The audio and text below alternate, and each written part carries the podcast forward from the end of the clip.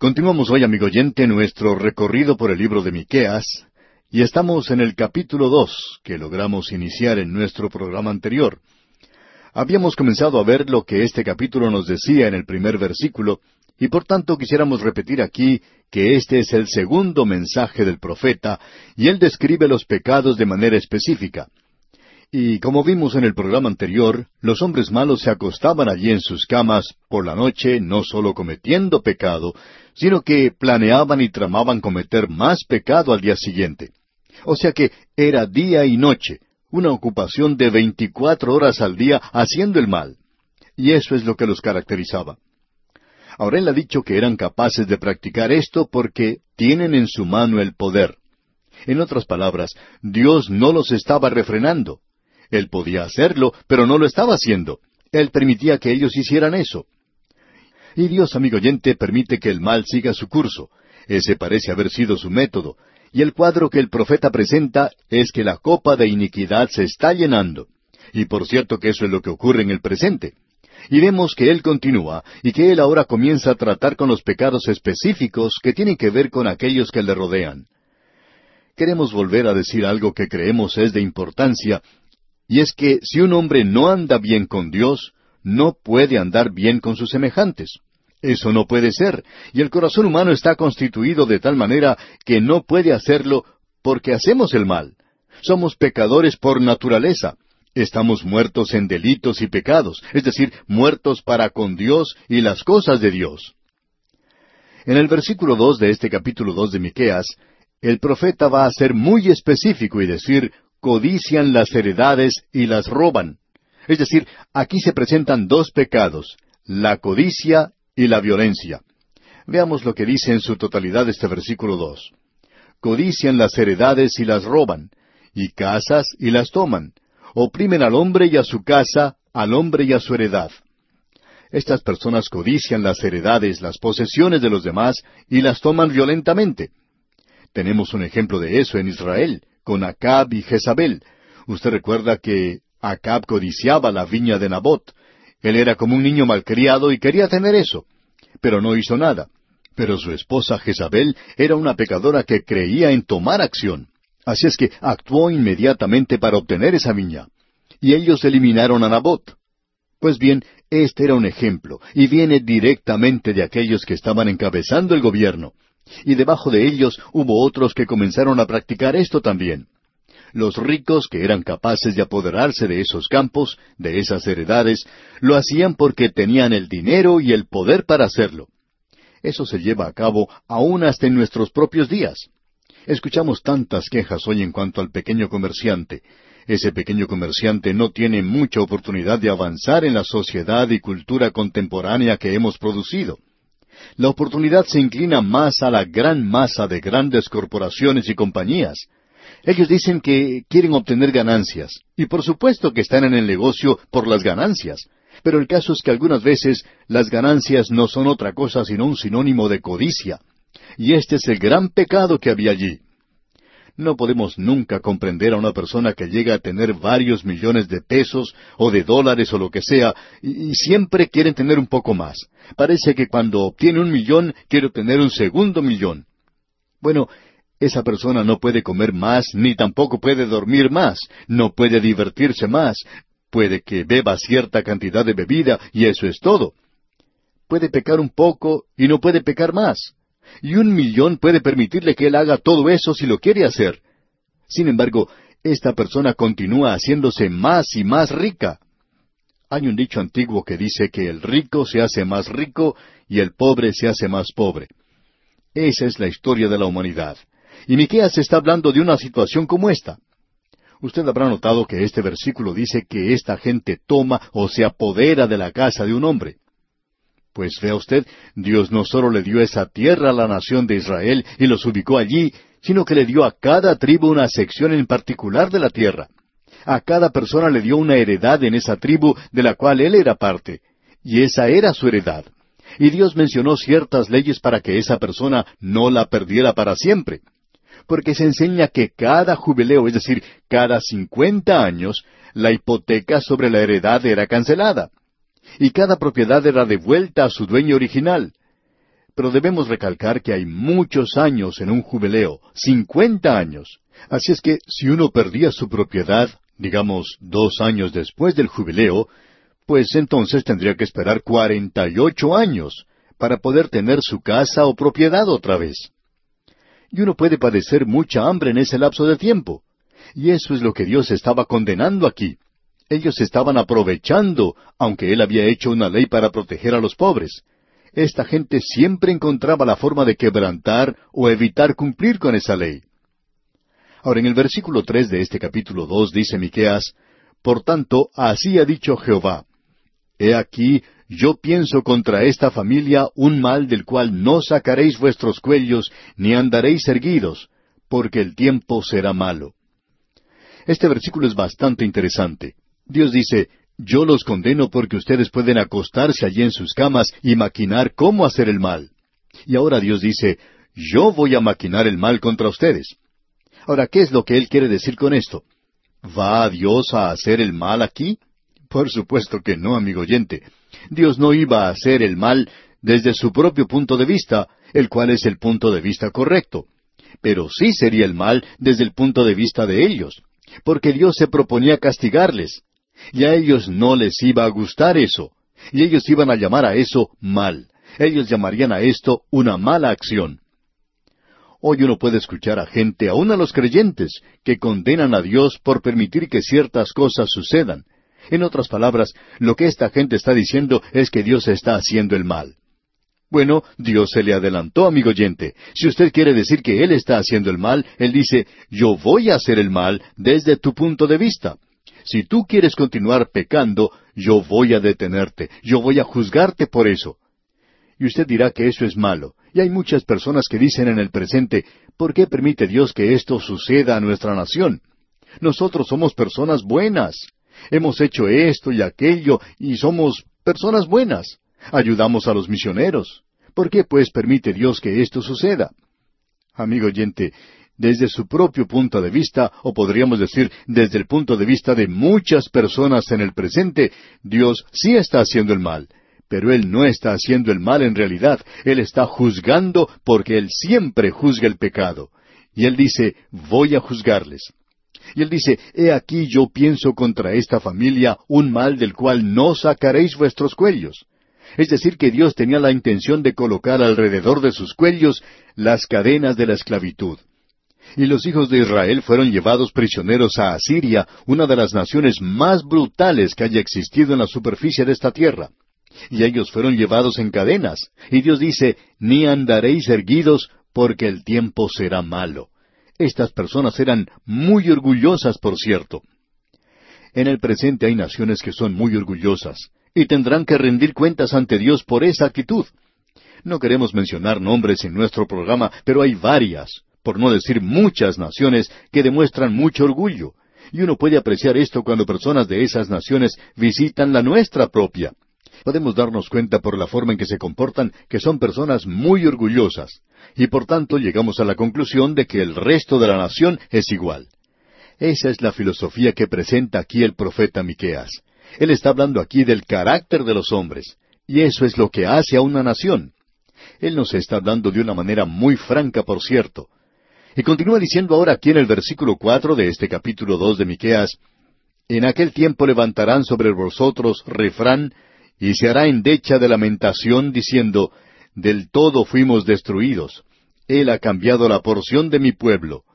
¿Cómo nos quitó nuestros campos? Los dio y los repartió a otros.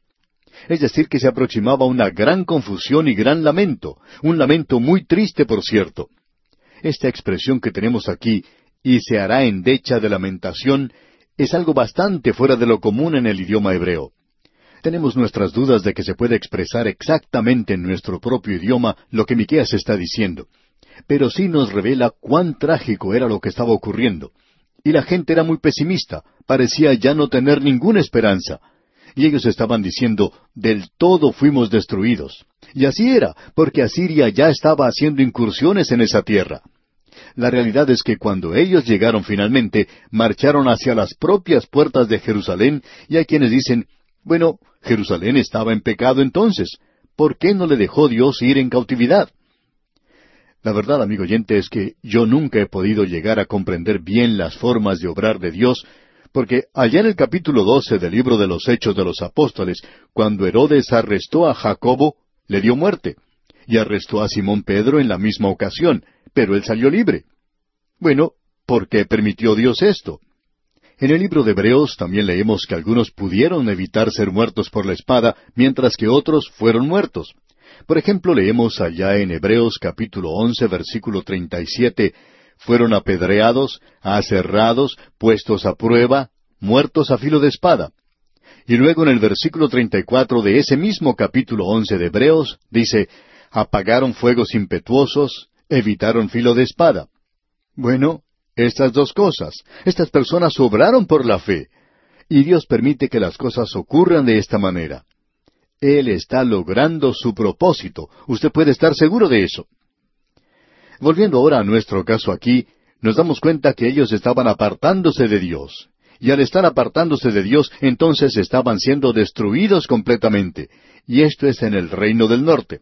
Sin embargo, en el reino del sur y bajo el reinado de Ezequías, tuvo lugar un avivamiento y tuvo lugar muy poco tiempo después de que Miqueas escribió esto. Eso explica la razón por la cual Dios les dio a ellos unos cuantos días más de gracia. Bien, sigamos adelante. En el versículo cinco de este capítulo dos de Miqueas leemos Por tanto, no habrá quien a suerte reparta heredades en la congregación de Jehová. Es decir, que no habrá allí más adoración de Dios. Y luego en los versículos seis y siete leemos no profeticéis, dicen a los que profetizan. No les profeticen porque no les alcanzará vergüenza. Tú que te dices, casa de Jacob, ¿se ha acortado el espíritu de Jehová? ¿Son estas sus obras? ¿No hacen mis palabras bien al que camina rectamente? Esto es algo bastante interesante. Este era un momento cuando Dios iba a cortar la corriente del espíritu de profecía. ¿Por qué? Porque la gente no le escuchaba y entonces habría una gran hambre por la palabra de Dios. Pero lo importante de notar en estos versículos es lo siguiente. El Señor aquí responde declarando que Él también está tramando mal. Y lo que ellos llaman mal, lo es porque los va a castigar. Y la palabra de Dios será recibida por gente que le obedece y será rechazada por aquellos que no le obedecen. Y aunque sean palabras duras, el pueblo de Dios las obedecerá. El pueblo de Dios las aceptará y el pueblo de Dios, en este instante, de la manera en que estamos tratando este pasaje de las Escrituras, estamos seguros que puede decir que esto no es algo muy aceptable, que esto no es como el Salmo 23, y tampoco como el capítulo 14 del Evangelio según San Juan, pero esto está en la palabra de Dios. Y en cuanto a Dios se refiere, Él le da tanta prominencia como los demás. En realidad debemos destacar que Él no puso esto en el Salmo 23, ni tampoco en el capítulo 14 del Evangelio según San Juan, sino que lo puso aquí en los capítulos 1 y 2 de Miqueas, para que usted y yo pudiéramos recibirlo inmediatamente. Pero el pueblo de Dios lo va a aceptar. Por supuesto lo aceptan porque Dios lo dice, y ellos responderán a esto. Y a través de todo esto, Dios los consolará, Dios los guiará, Dios los bendecirá.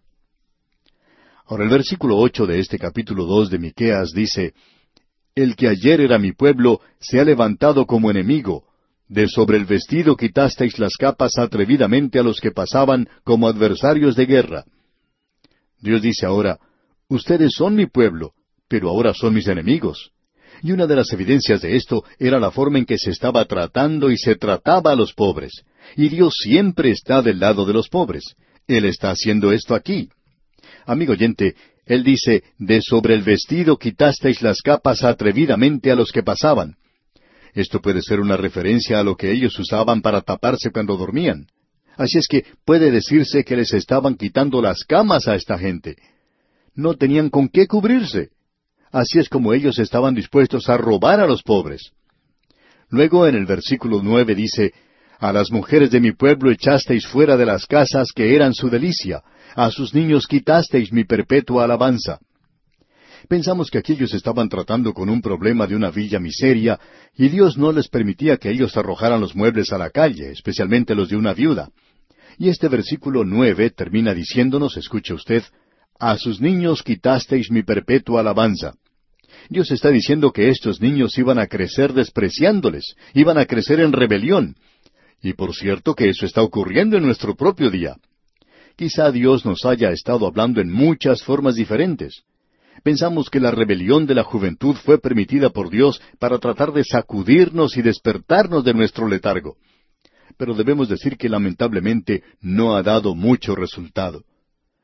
Luego en el versículo diez leemos Levantaos y andad, porque no es este lugar de reposo, pues está contaminado, corrompido grandemente.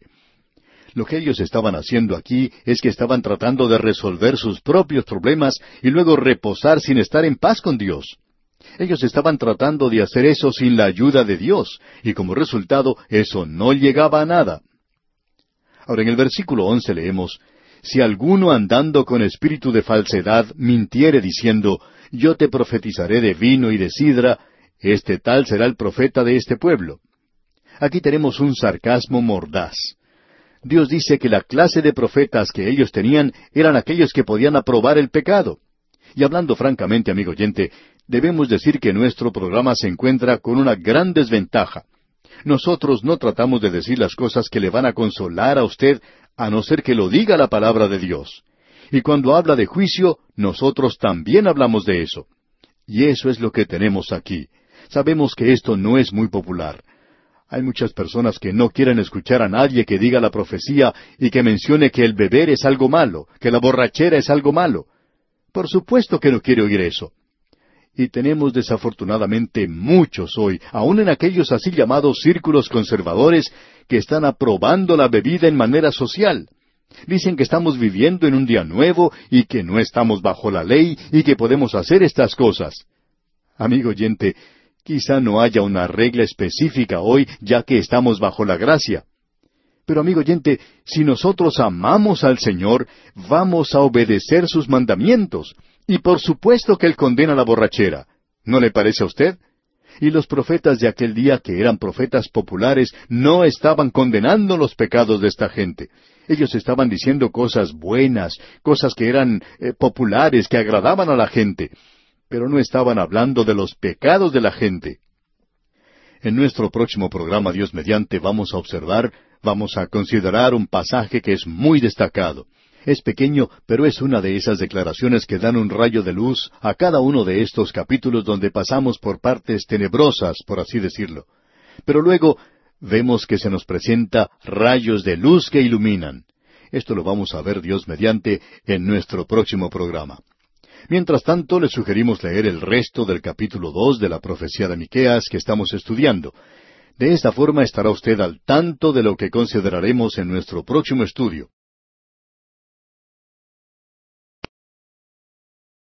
Continuamos hoy, amigo oyente, nuestro viaje por el libro del profeta Miqueas, y llegamos a la última parte del capítulo dos de este libro. Estos dos capítulos que hemos estado observando tienen una denuncia muy fuerte, especialmente del reino del norte de Israel. Y aunque Jerusalén es también incluida, aquí él está hablando directamente al reino del norte. Ahora el juicio es severo. En realidad este juicio es bastante duro, y uno no pensaría que al final del capítulo dos pudiera encontrar una pequeña y hermosa profecía del futuro que brilla como un rayo de sol que aparece a través de las nubes oscuras en un día de tormenta. Escuche usted lo que dice la primera parte del versículo doce del capítulo dos de Miqueas. De cierto te juntaré todo, oh Jacob. Ahora note usted que cuando Dios habla de ellos, de pecadores en realidad, Él está utilizando este término, oh Jacob. Esa es una expresión que significa que si Él va a hacer eso, no lo va a hacer porque ellos sean dignos, o porque haya algo digno en su propio carácter, o algo que ellos tenían, sino que sencillamente indica que Dios va a hacerlo por su gracia. Eso es algo que se refiere al futuro. Nunca podría haberse cumplido en la cautividad de Babilonia, y no ha sido cumplido en su reciente regreso a la tierra de Israel. No puede ser así. Aquí leemos, De cierto te juntaré todo, oh Jacob. Y hoy hay más de la nación de Israel en la ciudad de Nueva York que en toda la tierra de Israel. Y también hay muchos esparcidos por otras partes, incluyendo a Rusia. Así es que Dios no les ha reunido aún según esta profecía. Y él dice en la segunda parte del versículo doce, Recogeré ciertamente el resto de Israel. Él está usando aquí dos nombres, Jacob y ahora Israel. Ahora él está hablando de un remanente. Ese es el remanente. Y Él siempre ha tenido el remanente de la nación y nunca ha tenido otra cosa sino el remanente. Nunca ha habido una ocasión cuando pudiera decirse que ellos se habían vuelto a Dios un ciento por ciento. Siempre ha sido por amor al remanente que Dios ha demostrado su gracia para con ellos. Y el día que vendrá en el futuro, aun ese período de la gran tribulación, cuando leemos que todo Israel será salvo, ¿de quién estamos hablando? Bueno, estamos hablando de todo Israel que pertenece a esa compañía de los ciento cuarenta y cuatro mil que van a pasar a través de eso. El libro de Apocalipsis nos presenta de una manera muy clara que ellos serán sellados, y pensamos que eso significa ser sellados por el Espíritu Santo de Dios. Y ellos van a ser capaces de pasar a través de ese período de la gran tribulación. Pero ellos son solamente un remanente. Después de todo, hay probablemente unos dos millones de personas que han regresado a esa tierra y quizá haya unos doce millones que están fuera de esa tierra. Así es que ciento cuarenta y cuatro mil es un remanente. Y eso es todo lo que se lo puede considerar. Ahora Dios dice en este mismo versículo doce, Lo reuniré como ovejas de Bosra. Bosra era un lugar donde había muchos rebaños de ovejas, y la razón era que el pasto, la gramilla, era muy verde y tierna en ese lugar. Y Dios dice, los reuniré como ovejas de Bosra. Es decir, que el Salmo 23 llegará a ser cumplido. Jehová es mi pastor, nada me faltará. Junto a aguas de reposo me pastoreará. Y de eso es que él está hablando aquí, digamos de paso. Ahora Miqueas dice aquí en este versículo 12, que lo leemos completo, lo reuniré como ovejas de Bosra, como rebaño en medio de su aprisco, harán estruendo por la multitud de hombres. Eso es a causa de que habrá una gran cantidad que regresará a esa tierra. Cuando Dios traiga a la nación de vuelta a su tierra, eso no quiere decir que todos ellos van a ser salvos, de ninguna manera, pero va a ser algo realmente tremendo. Lo que ha sucedido en nuestro propio día ha causado que tantos maestros proféticos se entusiasmen y se regocijen. Ellos están viendo la profecía cumplida, lo que no creemos que está sucediendo en realidad. Pero si esto que hemos visto es causa de regocijo, ¿qué será cuando Dios lleve verdaderamente a esa nación de vuelta a su tierra? Ahora en el versículo trece, versículo final de este capítulo dos de Miqueas, leemos Subirá el que abre caminos delante de ellos, abrirán camino y pasarán la puerta y saldrán por ella, y su rey pasará delante de ellos, y a la cabeza de ellos Jehová. Creemos que esto se refiere a la ocasión cuando ellos van a entrar al reino del milenio. Es entonces cuando Jehová está a la cabeza de ellos. Él hará que ellos regresen a esa tierra. Y por supuesto, no creemos que nadie haya ido tan lejos como para decir que Él ya ha regresado. Eso no ha ocurrido, amigo oyente. Y el mundo se enterará cuando Él regrese a esta tierra. Bien, con esto llegamos al capítulo tres de Miqueas, y en este capítulo tenemos una división que hemos hecho aquí la podemos encontrar en las notas que enviamos a nuestros oyentes. Los primeros cuatro versículos nos presentan los pecados de los príncipes.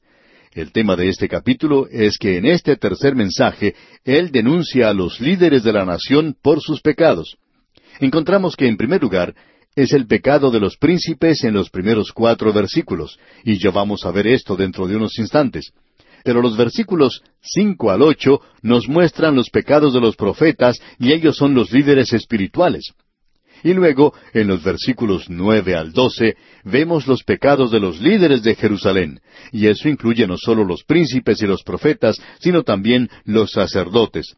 Y vemos la injusticia de los líderes allí en esa última sección que mencionamos en los versículos nueve al doce. Vamos a comenzar entonces con el primer grupo que se encuentra en los primeros cuatro versículos. Y como hemos dicho al principio, la forma en que uno puede darse cuenta de las principales divisiones de este libro es que él siempre comienza con esta exclamación de oíd. Es un llamado a escuchar lo que él tiene que decir. En el capítulo uno, usted recordará, en el versículo dos leímos Oíd pueblos todos. Y ahora aquí en el capítulo tres, versículo uno, podemos ver, dije, Oíd ahora, príncipes de Jacob. Y él ahora está hablando a los líderes de la nación y a los príncipes de la casa de Israel.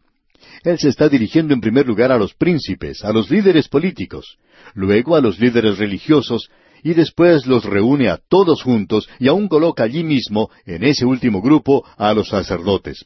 Pero él dice en este primer versículo del capítulo tres de Miqueas, leamos, Dije, Oíd ahora, príncipes de Jacob y jefes de la casa de Israel.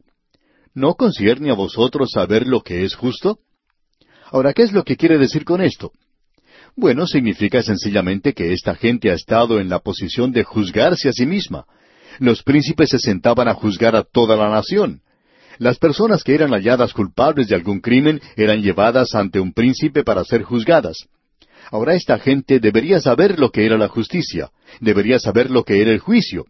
Y esto es algo que encontramos otra vez en el capítulo dos, versículo uno de la epístola a los romanos. Usted recuerda que el Señor Jesucristo, por medio de Pablo, dijo, Por lo cual eres inexcusable, hombre, quien quiera que seas tú que juzgas, pues en lo que juzgas a otro, te condenas a ti mismo, porque tú que juzgas haces lo mismo. Esto no quiere decir que tiene que ser cosas idénticas, sino cosas similares. Es decir, que si usted juzga a otro, entonces debemos decir que usted será conocido como una persona que critica y juzga duramente. Y luego usted a su vez será juzgado por eso. Usted ha hecho la misma cosa. Usted puede mirar a la otra persona y criticarle.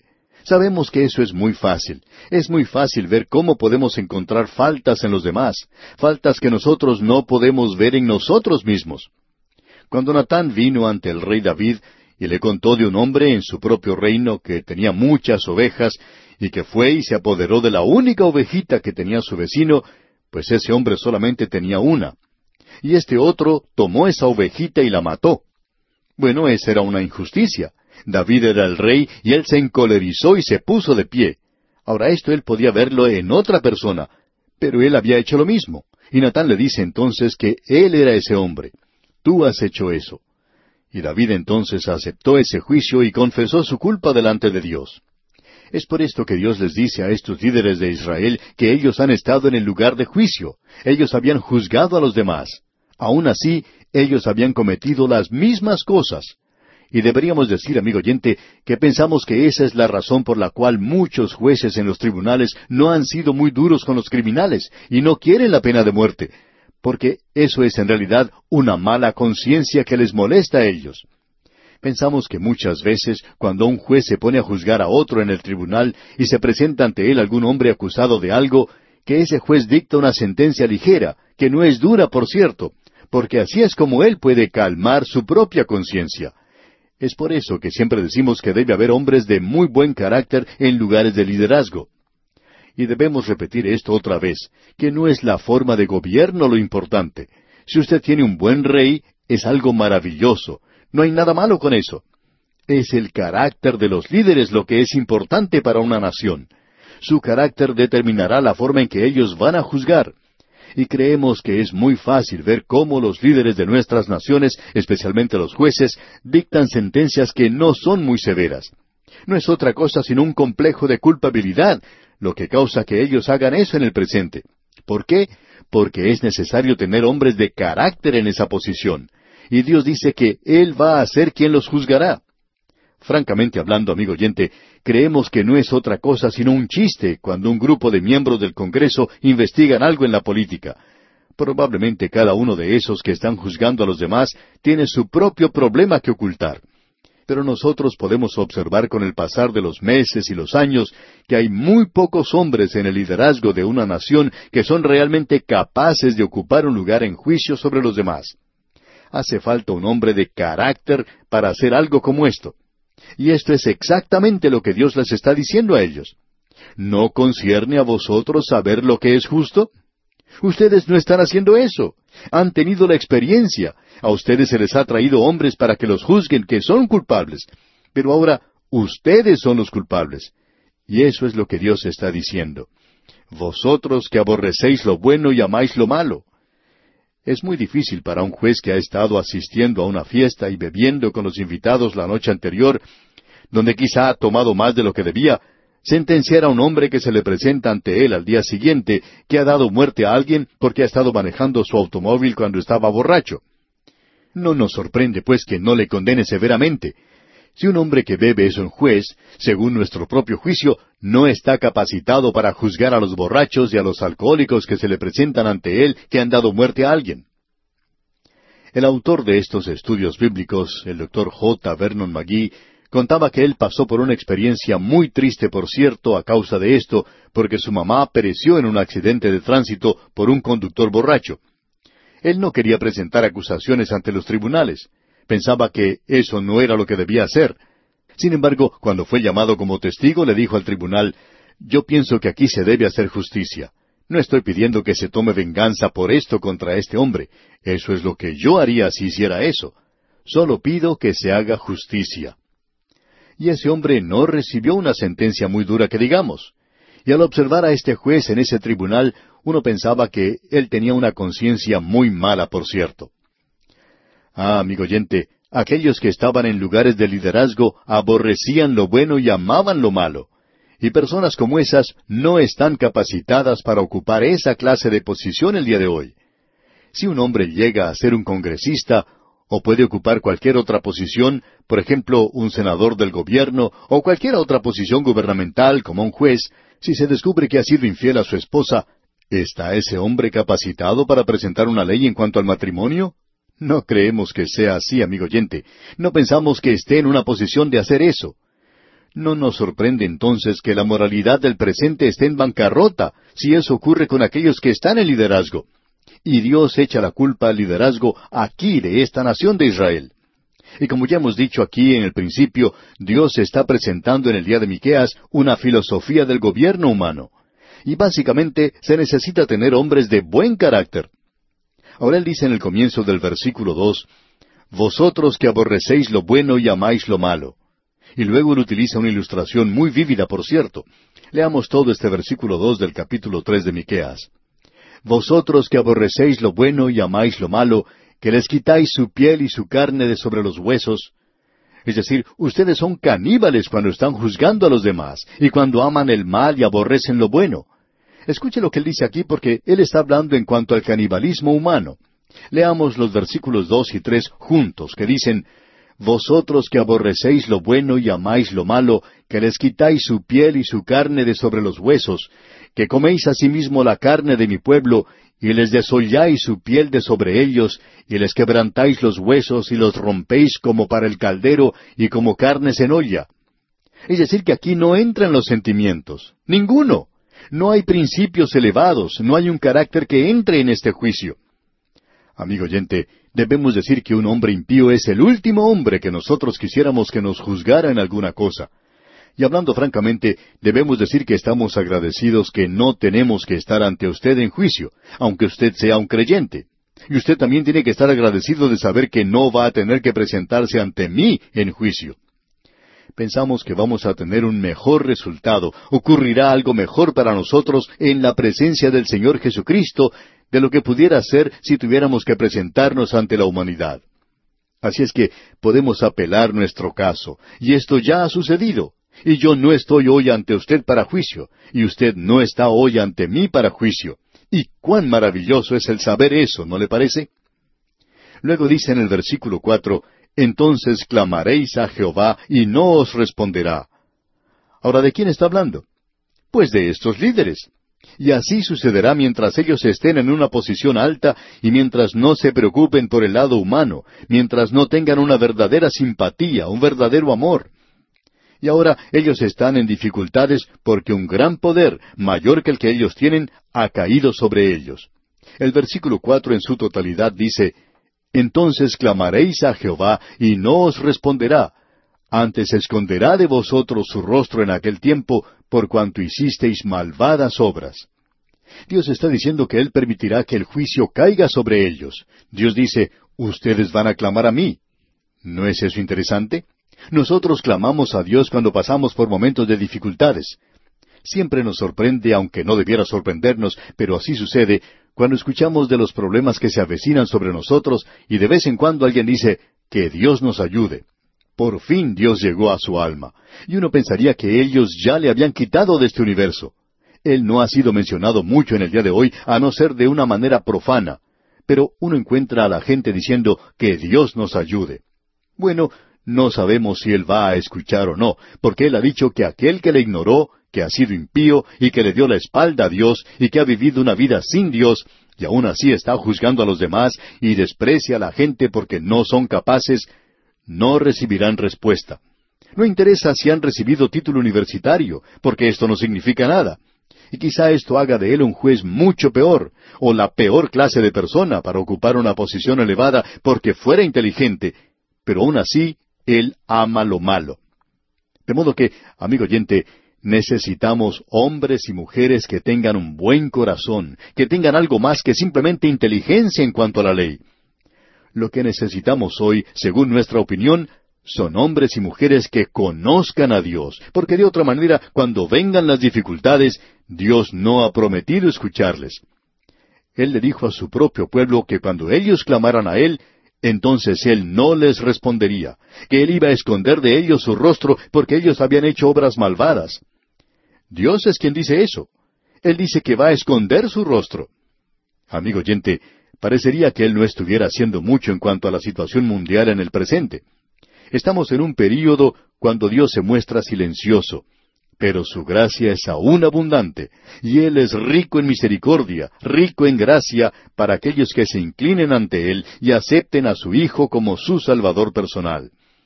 Quiera Dios que usted lo haga hoy mismo. Y aquí nos detenemos por hoy. Sin embargo, les sugerimos leer el resto de este capítulo tres de la profecía de Miqueas, lo que le permitirá estar al tanto de lo que estudiaremos en nuestro próximo estudio.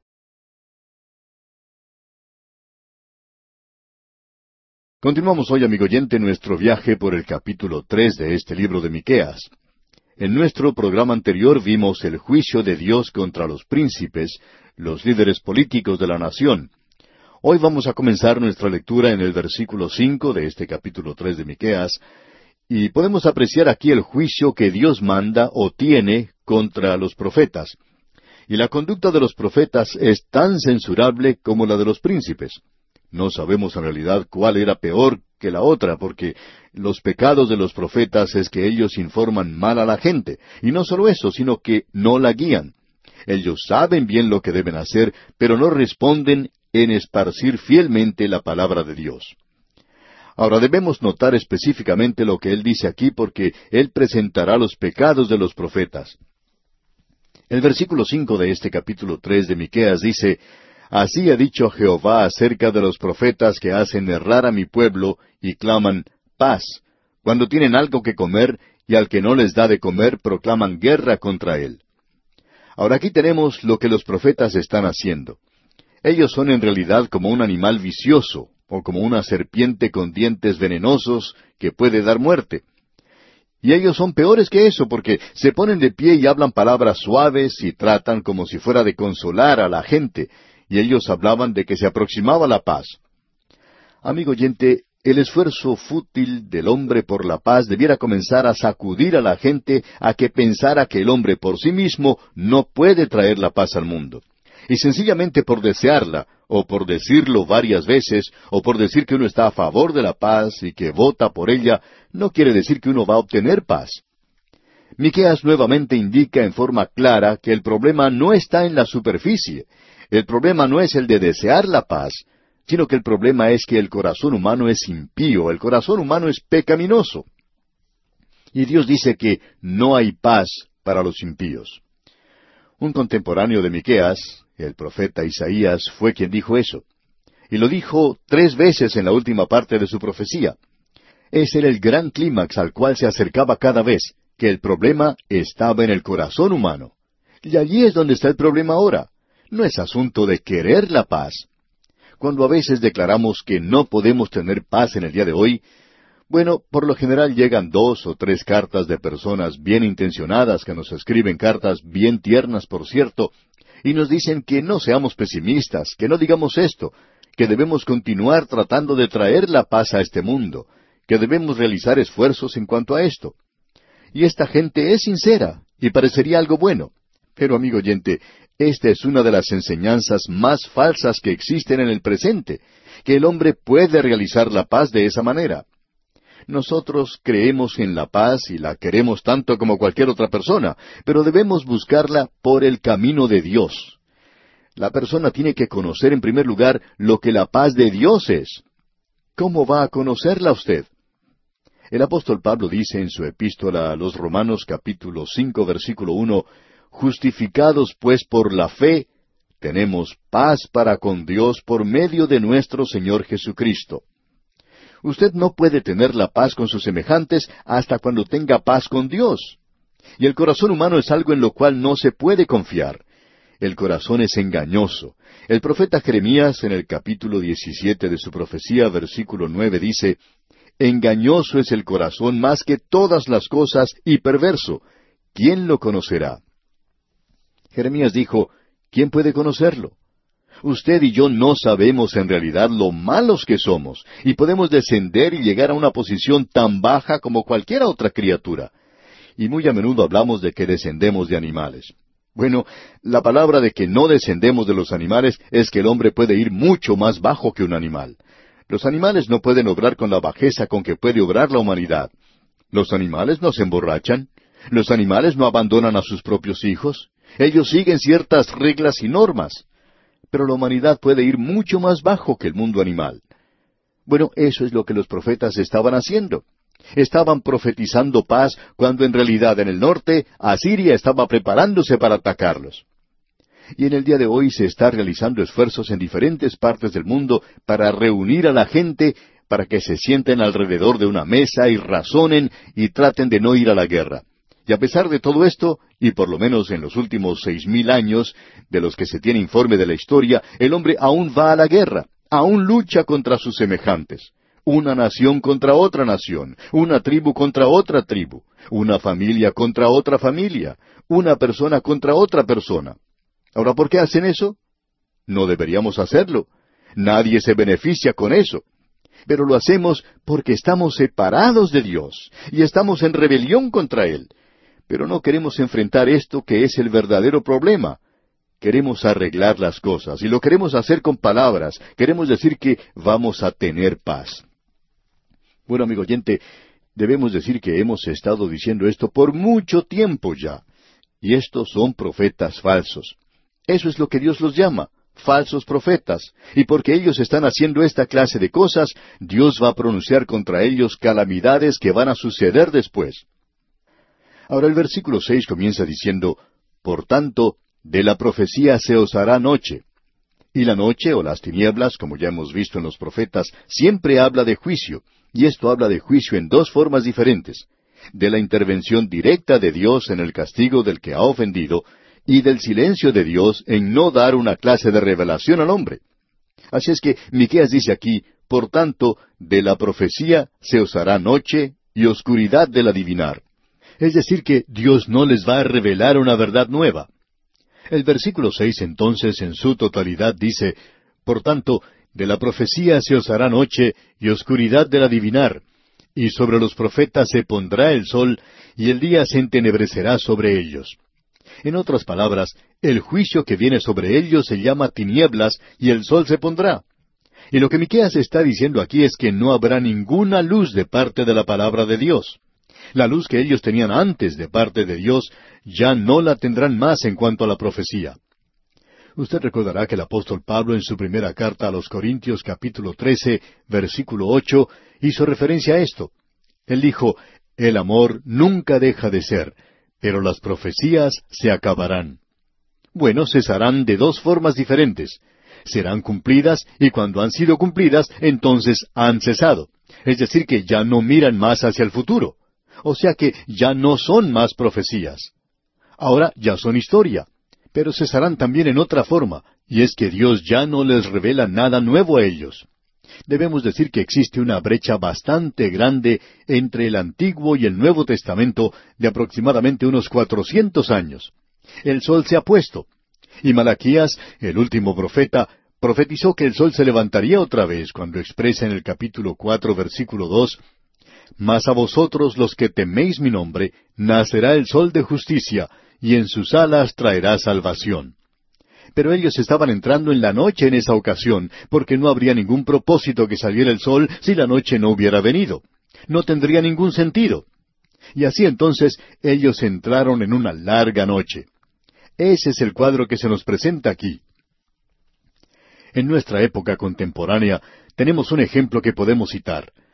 Los Estados Unidos de Norteamérica es un gran país que ha alcanzado una posición elevada entre las naciones del mundo. A través de los años, Dios ha bendecido a ese país en gran manera.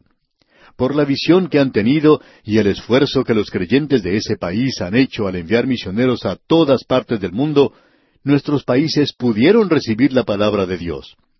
Porque uno de esos misioneros vino a mi país, yo pude recibir el mensaje del Evangelio y llegué a conocer a Cristo como mi Salvador personal.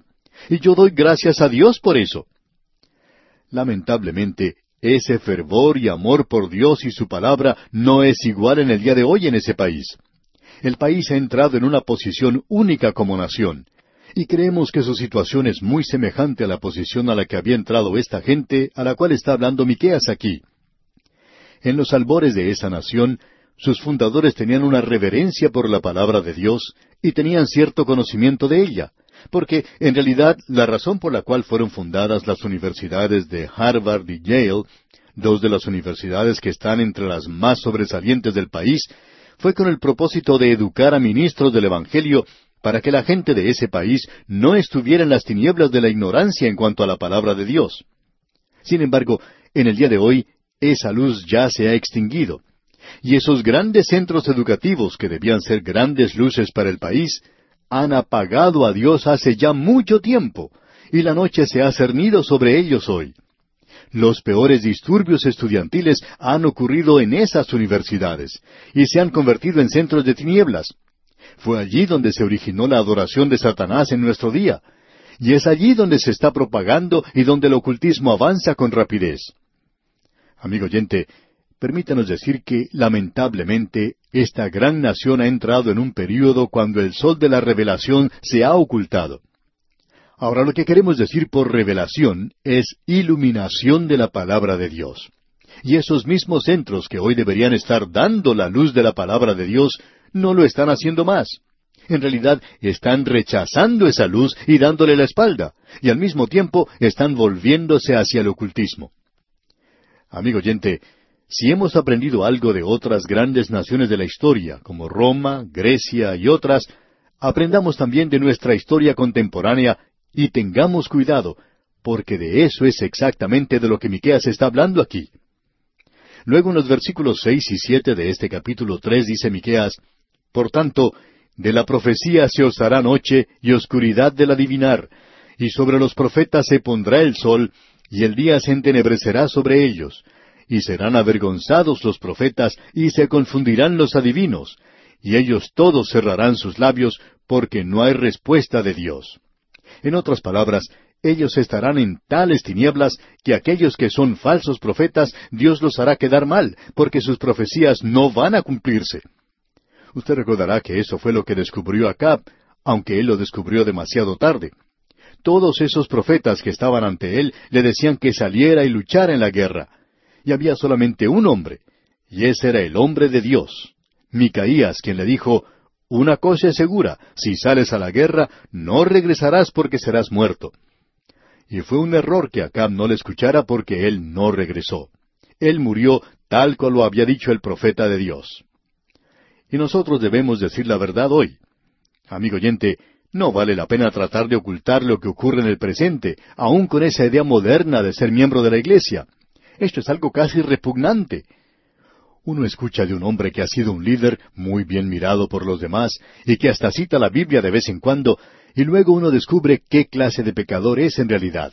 Y esto sucede tantas veces en el presente. Usted recordará que hace algún tiempo, cuando estudiábamos la epístola a los Hebreos, vimos allí en el capítulo doce que el Señor al que ama disciplina y azota a todo el que recibe por hijo. Ahora, ¿por qué hace eso? porque Él no quiere que usted sea un hijo ilegítimo. Es por eso que le disciplina, para que usted pueda saber y el mundo también pueda saber que usted es su hijo. Guillermo el Conquistador firmaba su nombre Guillermo el Bastardo, porque él era un hijo ilegítimo. Y pensamos que en el día de hoy hay muchos miembros de iglesias que podrían firmar sus nombres de la misma manera. Yo soy un diácono en la iglesia. Ah, soy un maestro en la escuela dominical, soy un líder en la iglesia, soy un predicador. Pero debieran escribir debajo de su nombre lo mismo que escribía Guillermo el Conquistador cuando firmaba. Yo no soy en realidad un hijo legítimo de Dios. No he nacido de nuevo. No conozco en realidad a Jesucristo como mi Salvador personal. No le amo. No busco servirle. No estoy interesado en su obra para nada. Así debieran escribir algunos que son solamente miembros de las iglesias. Estos profetas falsos se encontraban en esta posición. Dios iba a ridiculizarlos. Y la luz de la profecía se iba a apagar. Ellos estaban hablando estas palabras suaves y dulces. ¿Por qué? Porque eran palabras para consolar a la gente que quería escuchar palabras buenas. Y los profetas decían aquello que la gente quería oír y le decían lo maravillosas que eran las cosas. La gente decía, usted es un gran predicador porque dice cosas tan lindas, palabras tan floridas, todo va a salir bien. Y ellos estaban viviendo en lujo. Pero amigo oyente, la moralidad era algo horrible, algo terrible. Usted debe notar que Miqueas se separa a sí mismo de ese grupo. En el versículo ocho dice, Mas yo estoy lleno de poder del Espíritu de Jehová, y de juicio y de fuerza, para denunciar a Jacob su rebelión y a Israel su pecado. Él está diciendo que hace falta tener valor para decir lo que él está diciendo, pero lo va a decir porque él cree que el Espíritu de Dios está con él. Miqueas podía decir, yo sé que el Espíritu de Dios me está guiando a decir las cosas que estoy diciendo. Y amigo oyente, es maravilloso poder estar en esa posición. Notemos ahora al entrar a la última división aquí en los versículos nueve al doce, que aquí tenemos los pecados de los líderes de Jerusalén. Y esto se dirige específicamente a Jerusalén. Antes se dirigía a Israel en el norte, pero ahora se dirige directamente a Jerusalén, y aquí Miqueas junta a todos los profetas, a los príncipes y aun los sacerdotes. Y el juicio es sobre todos ellos. Notemos pues lo que dice el versículo nueve. Oíd ahora esto, jefes de la casa de Jacob y capitanes de la casa de Israel, que abomináis el juicio y pervertís todo el derecho. Él está diciendo, escúchenme, que tengo algo que decirles. Y en el versículo diez continúa, que edificáis a Sión con sangre y a Jerusalén con injusticia. Ahora, ¿cómo hicieron eso? Bueno, escuche lo que dice el versículo siguiente, el versículo once. Sus jefes juzgan por cohecho, y sus sacerdotes enseñan por precio, y sus profetas adivinan por dinero, y se apoyan en Jehová diciendo, ¿No está Jehová entre nosotros? No vendrá mal sobre nosotros. ¿Qué es lo que ellos tenían en común? Avaricia, la codicia. Y eso, amigo oyente, es la peor clase de idolatría que existía aún en aquellos días de ídolos. En el día de hoy no tenemos ídolos, por lo menos esperamos que no los tenga. Hay muchas personas que se hacen supersticiosas hoy y tienen artefactos por todas partes y siguen el horóscopo y cosas por el estilo. Pero no nos hemos vuelto a la idolatría que existía en aquel día. Pero Miqueas aquí señala, enfoca su verdadero pecado y es la idolatría. La codicia es idolatría. Dice, sus jefes juzgan por cohecho, y sus sacerdotes enseñan por precio, y sus profetas adivinan por dinero. Y por tanto, ya que ellos estaban tratando de hacer esto por todo lo que podían obtener para sí mismos, y no tomaban en consideración a Dios, tampoco tomaban en cuenta o en consideración a la demás gente, estaban dispuestos a pisotearlos. Entonces, no nos sorprende que el profeta haya dicho que ellos estaban devorándolos como caníbales, que estaban devorando a la gente. ¿Por qué? Por la avaricia y el amor al dinero. Amigo oyente, eso es probablemente la raíz del problema en muchos lugares. Cuando el liderazgo de la nación es malo, no hay forma de gobierno que dé resultado, no importa cuál sea éste. Eso es lo que se nos está diciendo aquí. Ahora el último versículo de este capítulo tres de Miqueas dice Por tanto, a causa de vosotros Sión será arada como campo, y Jerusalén vendrá a ser montones de ruinas, y el monte de la casa como cumbres de bosque. Usted puede observar a Jerusalén aún en el día de hoy.